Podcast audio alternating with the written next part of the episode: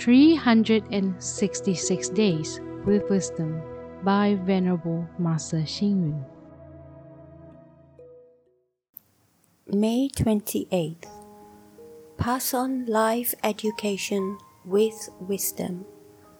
Guide the young generation with our experience. Develop the depth of life with cultivation.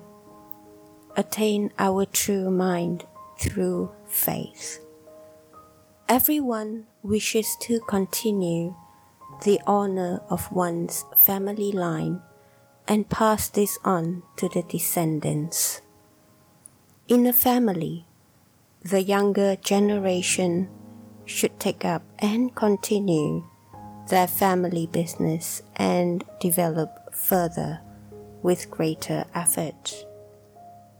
The good culture, benefits, facilities, rules, and regulations laid down by the ancestors should be enforced continuously. If the ancestors passed on property worth billions of dollars, the descendants should increase them to be worth tens of billions with periodic strategic development plans.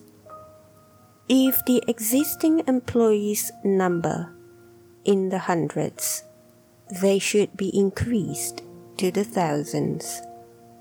In this way, a family clan continues to develop and grow.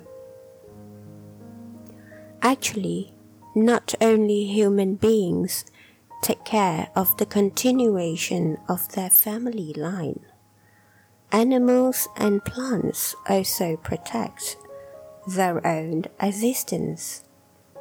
For example, the sparrows work to improve the quality of their species the red ants in Canada save food for their future generations. In conclusion, we should continue the virtues of our ancestors and pass on the spirit of benevolence to our future generations.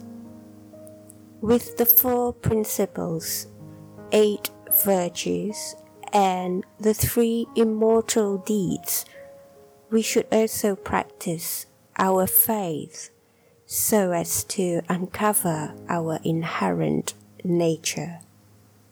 Read, reflect, and act.